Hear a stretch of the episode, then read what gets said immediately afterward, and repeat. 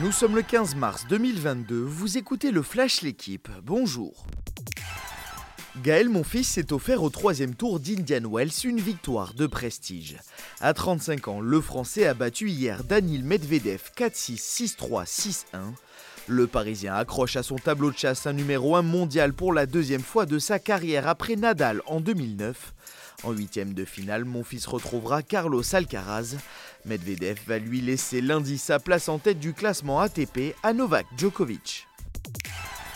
Acclamé dimanche, Kylian Mbappé a peu goûté les sifflets du Parc des Princes contre ses coéquipiers. La victoire 3-0 du PSG contre Bordeaux il y a deux jours n'a pas effacé l'élimination face au Real Madrid.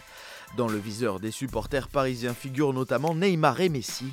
Le Français a été affecté et déçu par le traitement infligé à ses partenaires.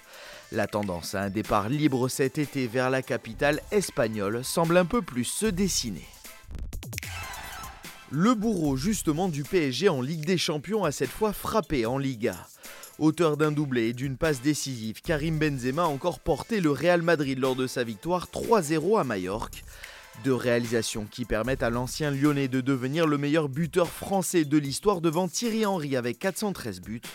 Seul bémol, l'international tricolore a quitté la pelouse touchée à la cheville à 6 jours du Classico face au Barça. C'est l'un des comebacks les plus rapides de l'histoire du sport. Retraité il y a six semaines, Tom Brady a annoncé hier son retour en NFL.